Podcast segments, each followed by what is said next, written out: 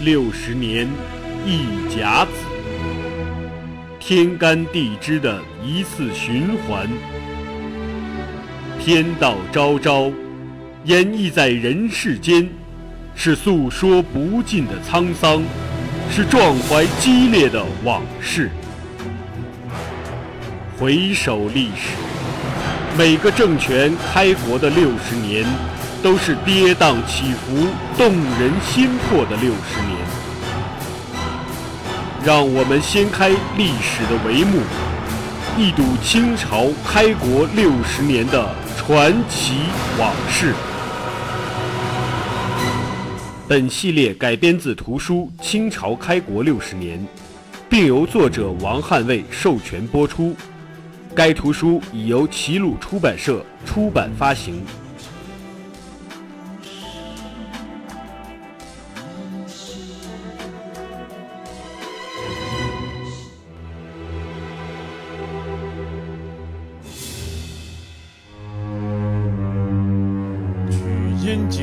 伐大树，须先从两旁着穴，则大树自扑。袁崇焕深入虎穴，到皮岛与毛文龙相会，接连几次推心置腹的交流谈话，袁都师打心里希望毛总兵能痛改前非，与他精诚团结，共同抗金，五年复辽。但一切的努力都是白费，毛文龙仍不思悔改，依旧我行我素。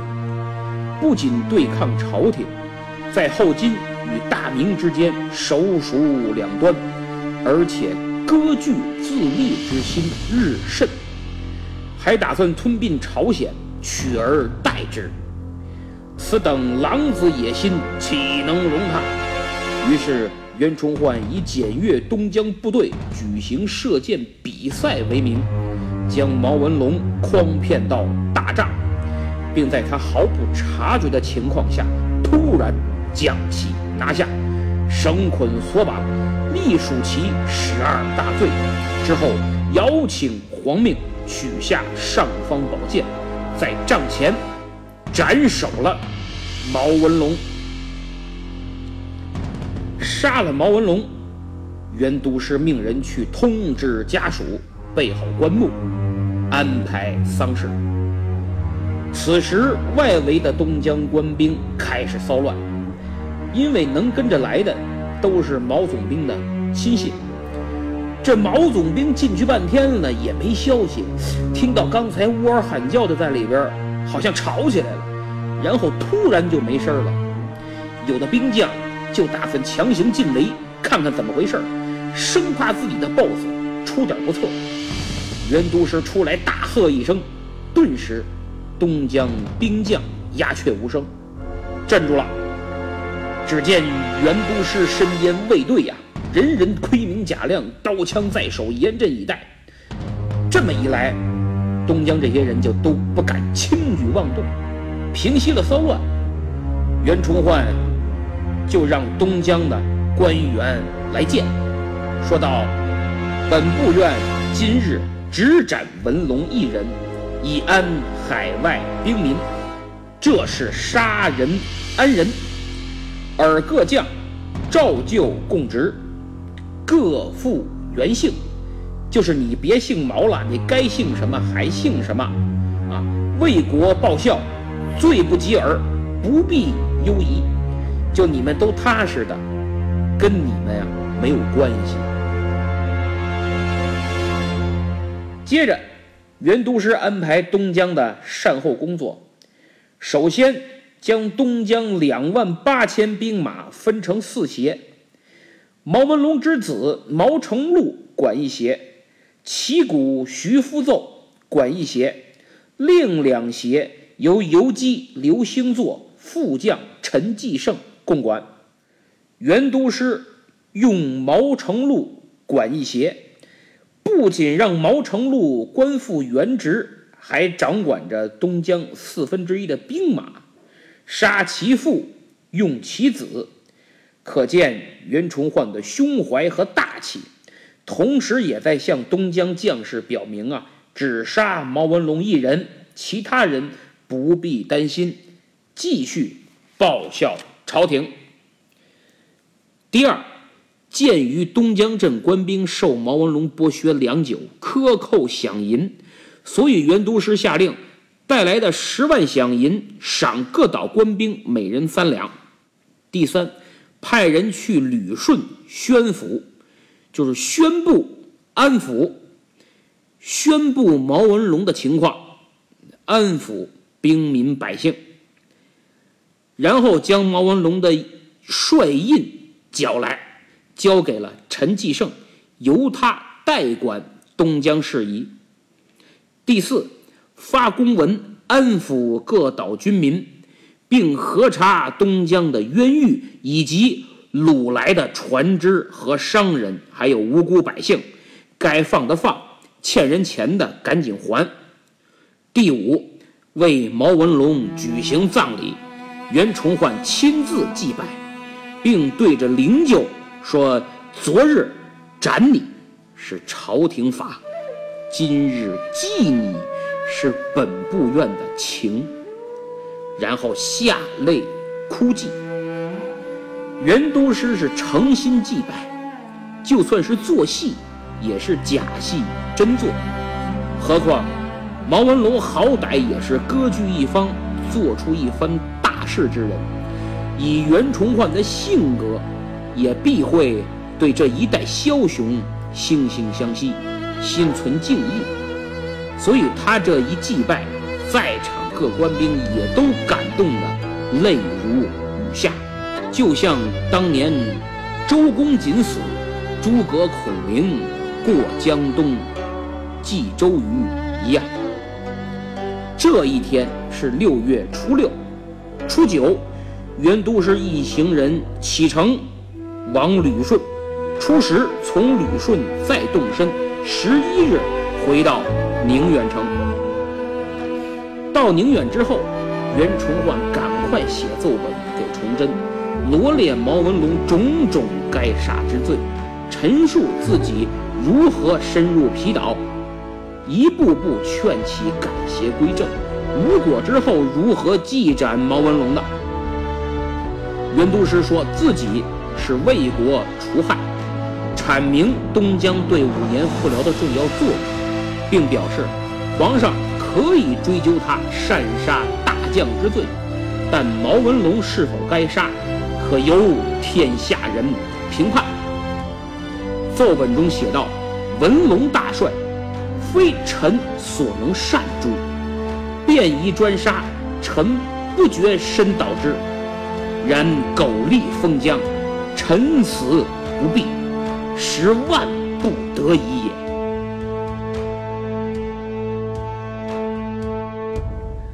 那么，得到毛文龙被杀的消息，崇祯很震惊。《明史·袁崇焕传》中记载说：“帝奏文亦书汉，念既此，且方以重焕，乃优之包达。”从这段记载，我们发现，崇祯对此事是又认可又别扭。认可是因为毛文龙种种做法就是想背离朝廷，而且骄横跋扈。各位可以查查毛文龙给崇祯的奏本，语言用词都不尊重，也不把这小皇上放在眼里。所以，无论于崇祯个人而言，还是对大明王朝来说，除掉毛文龙，他是认可的。有证据吗？有，《明史乾隆西传》说文龙拥兵自杀，有跋扈声。崇焕一旦除之，即当宁不以为罪也。就是毛文龙拥兵自重。独断专行、骄横跋扈，满朝都知道。袁都师雷厉风行，下令把他给除了，肯定不能治罪的。《崇祯实录》也记载说：“上以文龙交背。”上就是皇上，就是皇上都认为毛文龙骄纵悖逆，命重焕安心任事，且加谕之，就是崇祯让袁都师放手去干，不但不治罪，反而表扬他的做法。那么，既然崇祯是认可的，那怎么又别扭呢？袁崇焕虽被授予便衣行事之权，但生杀大事需禀明朝廷才可呀。何况是一镇之大帅，就这么咔嚓给杀了，不合适。所以崇祯心里别扭，心存芥蒂。用句武侠小说里的话说，这梁子算结下了。话说回来，如果事先禀明朝廷，那必会走漏风声。你别说杀不了毛文龙，抓都抓不了，东江很可能先下手为强，反了，那损失更大。所以这呀也没法说。那么这件事就使皇上心存芥蒂了。后来逮捕袁崇焕的时候，还作为大罪之一。崇祯想的是。现在朕急于收复辽东，除了你无人可用啊！所以只要能五年复辽，你越点权，朕也不计较了。于是崇祯这才又安抚又褒奖。为了让袁崇焕呢安心做事，崇祯还特意让首辅韩况向兵部下旨说：“毛文龙该死，袁崇焕杀的对。”做好善后事宜，清点兵将，整编队伍，不要扩大打击对象，一切听从袁都师安排。你们不要乱插手。毛文龙留在京城结交近臣内侍的党羽，按程序责成有关部门缉捕。从这儿能看出来，皇上对袁崇焕是给足了面子，非常的。倚重，袁崇焕对此心知肚明啊。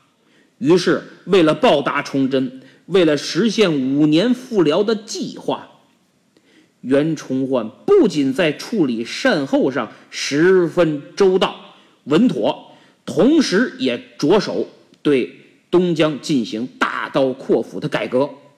刚才我说了，斩帅之初，袁都师把东江士兵分为四协。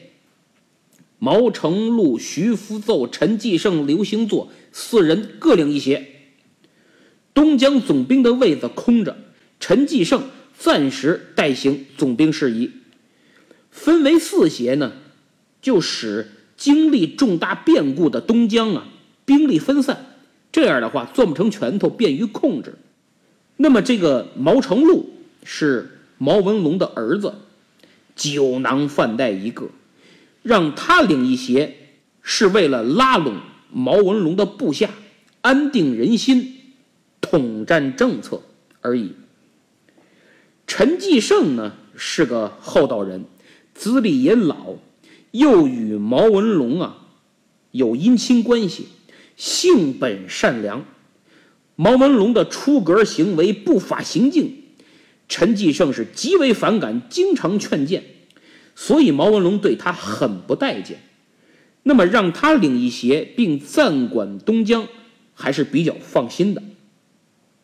徐福奏是袁都师的亲信，刘兴作对大明又很忠心，也深受袁崇焕的器重，所以他俩各领一协，这样一来，四协兵马起码有两协能听从袁都师调遣，等于掌握了。东江的一半军队，然后按照这个方案，东江开始整顿队伍，分协设将，点阅兵马，严肃军纪。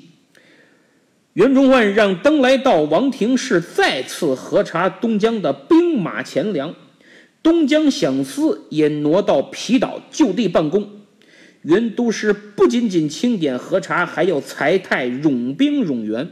纠正军中以前的抢劫掳掠的陋习，狠抓军纪，致力于打造一支特别能战斗的大明正规军，准备在适当的时机，像尖刀一样深深地捅入皇太极的后背，让他还拔不出来，与辽东将士一起光复大明疆土。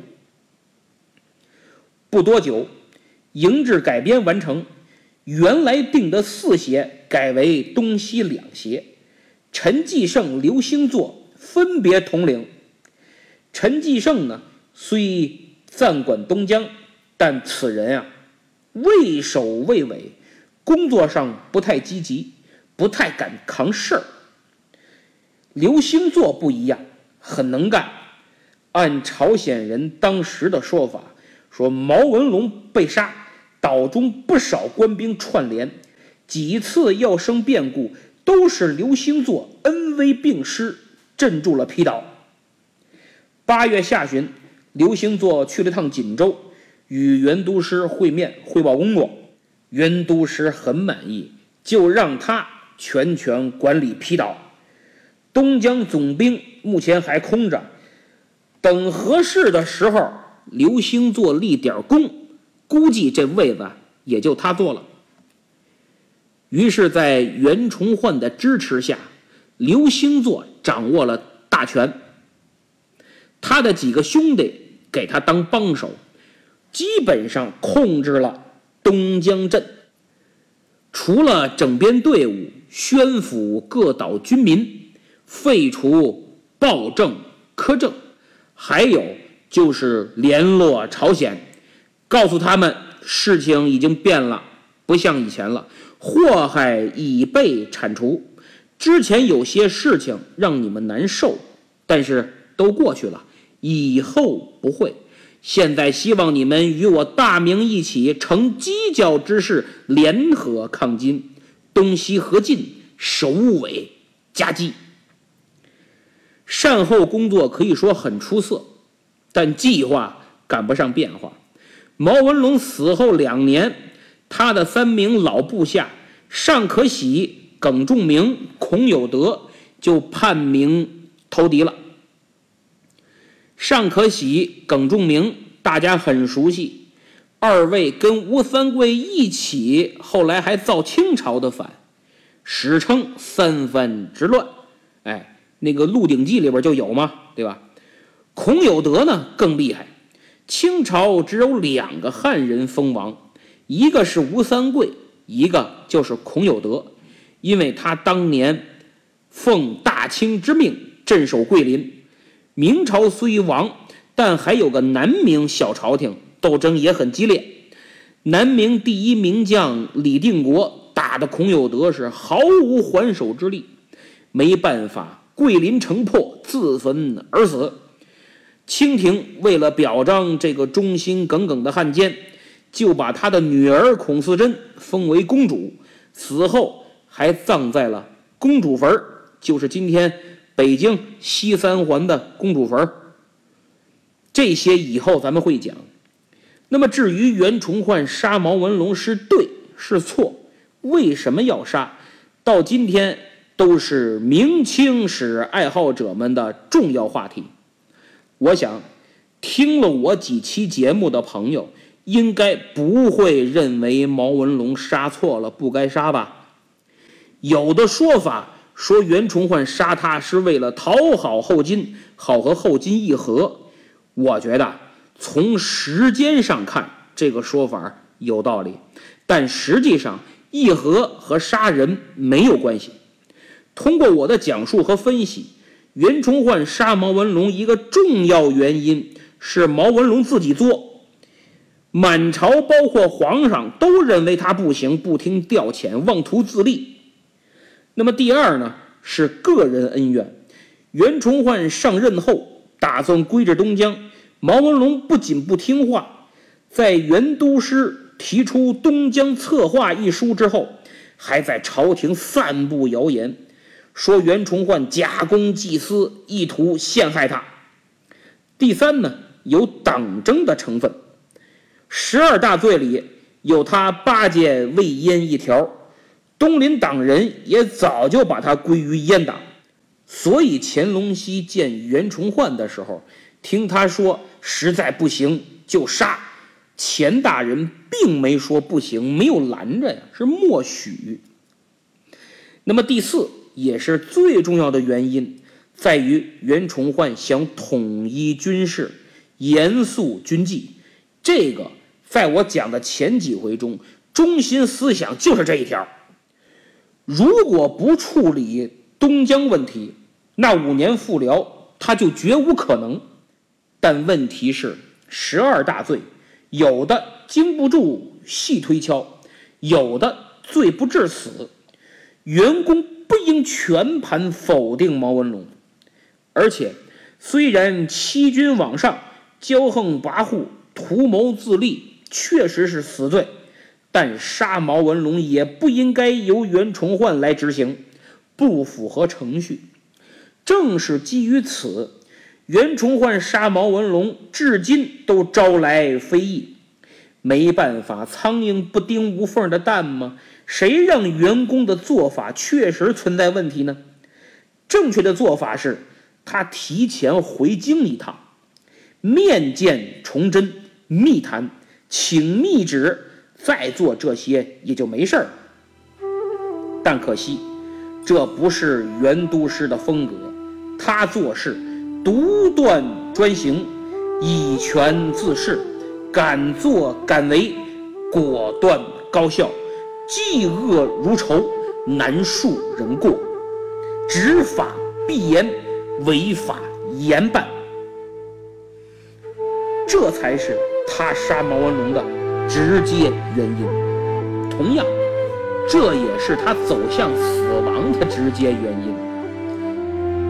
说句题外话，专制王朝之下，当臣子的首先要考虑的是皇上的想法。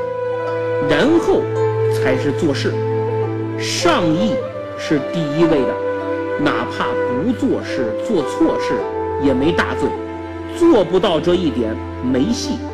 所以敢担当、敢作敢为的臣子，一般都没有好下场。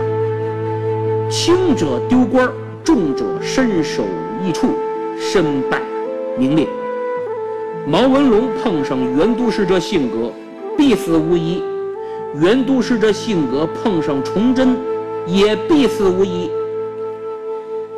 那么，为了进一步稳定东江军心，袁都师打算给东江兵将涨工资。但是，料想四百八十万就这么多呀，给东江兵将工资涨到跟关宁明军一个待遇，压力太大，那就再裁军，东江。再裁六千兵，剩下两万两千多人都是精锐。这样一来，再涨工资，东江的战斗力不会随着裁兵而降低，反而会提高。兵减饷增，袁都师把这个计划报上朝廷，崇祯看了，心里还是颇有疑虑。但既然袁都师说了，那就准奏。至此。东江整顿暂告段落，袁崇焕深信五年复辽这颗重要的棋子，今后一定会发挥出意想不到的作用。这边袁崇焕折腾这么热闹，后金干嘛呢？皇太极在攻宁锦无功而返之后，忙什么呢？他呀。在忙着处理与蒙古的关系，这个如何处理与蒙古的关系，一直困扰着努尔哈赤，也困扰着现在的皇太极。之前咱们讲过，努尔哈赤以高超的政治手段，配合杰出的外交能力，加上有力的军事打击，让蒙古共主。志大才疏的林丹汗吃了大亏，还迫使内卡尔喀五部与他结盟。这内卡尔喀五部啊，就包括这个扎鲁特、巴林、洪基拉、巴约特和乌齐叶特五大部落。以前咱们讲的宰塞就是洪吉拉部的首领。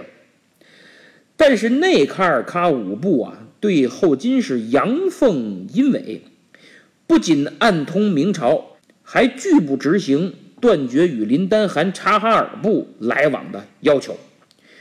努尔哈赤急了，又对内卡尔喀五部发动了惩罚性打击，还杀死了一贯对后金主张强硬的扎鲁特部的一个台吉。这下打得可真够呛。内卡尔喀五部的盟主卓里克图派人找到林丹汗，他那意思，您您是蒙古共主是吧？我们这被人欺负这么惨，你不能坐视不理呀，你得帮我们一块儿去报仇。没想到林丹汗并不响应，因为他目前的想法呀是要统一蒙古，然后再对付后金，这叫攘外必先安内。于是，他打算拿和自己关系最不好的、主动与后金结盟的科尔沁部开刀。林丹汗先派人去和科尔沁谈，结果呢是不欢而散。随后，林丹汗大兵压境，这叫先礼后兵吗？打算征服科尔沁。努尔哈赤得到消息，赶快驰援。林丹汗这时候。不想和后金正面交恶，于是没办法主动撤退。科尔沁呢，就算解围了。这是在一六二四年，也就是明天启四年，魏忠贤折腾正欢呐。两年以后，一六二六年春，努尔哈赤在宁远折戟沉沙，身负重伤而回，但他不想。就这么吃个哑巴亏，我得出出气，拿谁出气呢？一看，嗯，还是内卡尔喀蒙古就你了，因为这内五部啊，始终对后金不听话。努尔哈赤想把他们拉过来，增强自己实力，打林丹汗，打大明。内五部呢，想利用与后金的关系啊，来要挟明朝多给赏钱满足经济上的需求。明朝也想拉拢蒙古，拉拢林丹汗，共同对付后金。这咱们之前也讲过，所以内务部是拒绝与大明和林丹汗为敌的。这回努尔哈赤从明朝那儿失去的，就打算从内务部那儿夺回来。一六二六年四月，宁远之战仅仅过去三个月，努尔哈赤亲征蒙古内卡尔喀。代善为先锋，兵分八路。很明显，这次要彻底解决问题。内务部激烈反抗，但是军队虽多，却各自为战惯了，短时形不成有效的统一指挥。内务部的领袖人物朱里克图也号称红巴特鲁，不是白给的，但怎奈年迈体衰。无力控制全军，被后金打得落花流水，死的死，伤的伤，被俘的被俘，牲畜物资抢掠一空。卓里克图只率少量部众投奔林丹汗，希望再次得到这位蒙古共主的庇护。但林丹汗一看他如此狼狈，一阵冷笑啊，哈哈。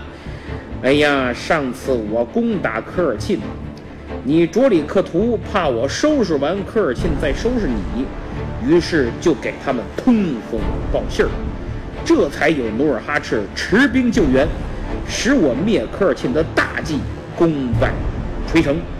现在你还有脸来求我？你在大明与后金之间手鼠两端，还想玩弄本坛于股掌之间？现在该我收拾你了。得，本来已经穷途末路，现在又是自投罗网。林丹汗毫不客气，杀了卓里克图，吞并其残部。内五部少一步便内四部了。五月的时候，毛文龙袭扰鞍山，努尔哈赤没办法，只好回师盛京。剩下那四部。算得以喘息，要不就都交代了。又过了三个月，一六二六年八月，努尔哈赤还没来得及再次解决剩下那四部呢，就含恨而终，接力棒传到了皇太极手里。继位仅两个月，当年十月，皇太极就再攻内卡尔喀，本来剩下的四部就元气大伤，毫无还手之力。这下是全面崩溃。林丹汗一看，嗯，好机会，我也来个趁火打劫吧。于是他也进攻了内卡尔喀的残部，结果洪吉拉、巴岳特两部被灭，大部分被林丹汗兼并了，少部分归降了后金。扎鲁特、巴林这两部本来想投奔科尔沁。结果科尔沁对他们是破鼓万人锤，没办法，最后举步投降了后金。内务部的问题彻底解决之后，皇太极又开始把解决林丹汗的问题提上了日程。但此时他正准备再攻宁锦，所以就没动用武力，而是来个离间计。林丹汗所属的察哈尔部啊比较大，是由八个鄂托克组成的。鄂托克是蒙语，你就理解成啊小部落。哎，每个蒙古人都必须隶属于一个鄂托克，多个鄂托克组成一个大部落。察哈尔部就有八个鄂托克，这八个里边啊有两个。是夹在皇太极和林丹汗中间，夹缝中求生存，所以他们既听命于林丹汗，又私下和皇太极缓和关系。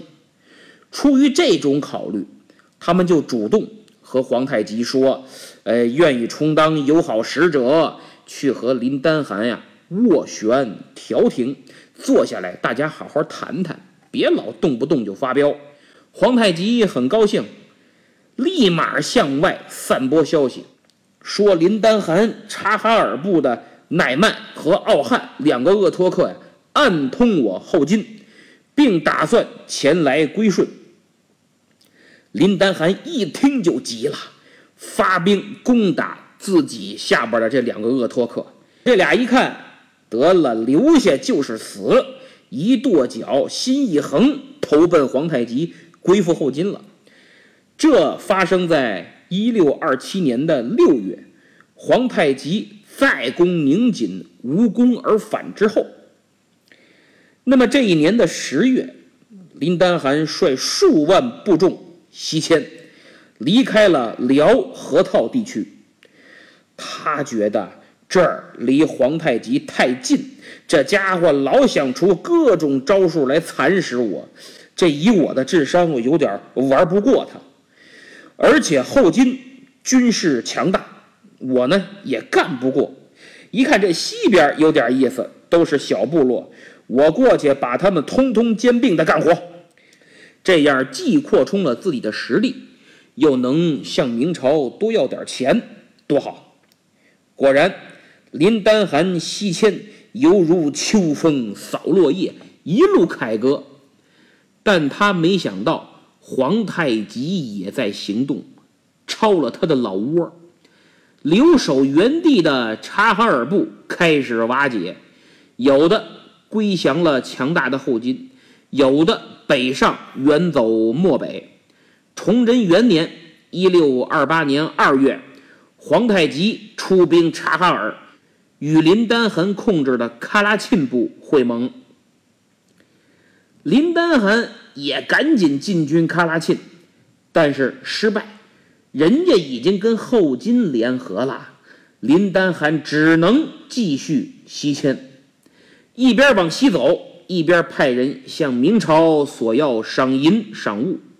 但这个时候崇祯继位了，虽然年轻，但是个铁血少年，对林丹汗尽格其赏，一毛都不给你。派来的使者还被明军所杀，林丹汗急了。一六二八年，崇祯元年六月，大举入侵大同，杀死明朝军民数万人，险些攻占了大同。于是不得已，第二年明朝开始恢复给林丹汗的市赏。正在他和明朝关系恶化、大打出手的时候，崇祯元年九月，皇太极彻底占有了。原来他统治的察哈尔和喀拉沁的故地，并且和归顺来的蒙古诸部会盟，共击林丹汗。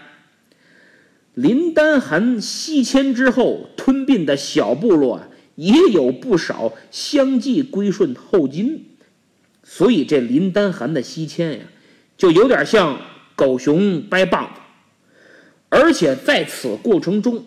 由于连续用兵，林丹汗不仅削弱了蒙古诸部的力量，自己损失也很可观，为他后面无力战胜后金埋下隐患。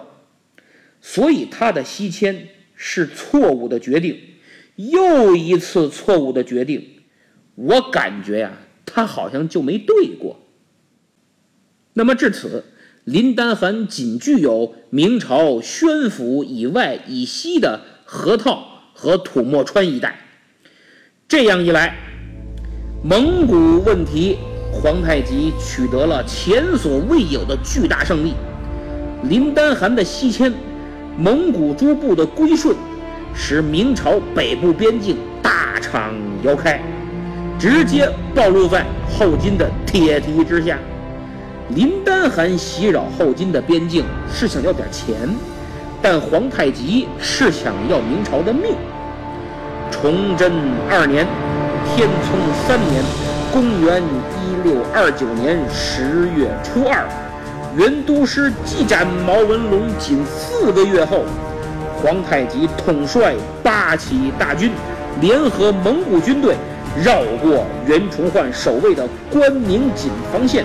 经蒙古攻打长城的大安口和龙井关，一场京师保卫战就此上演。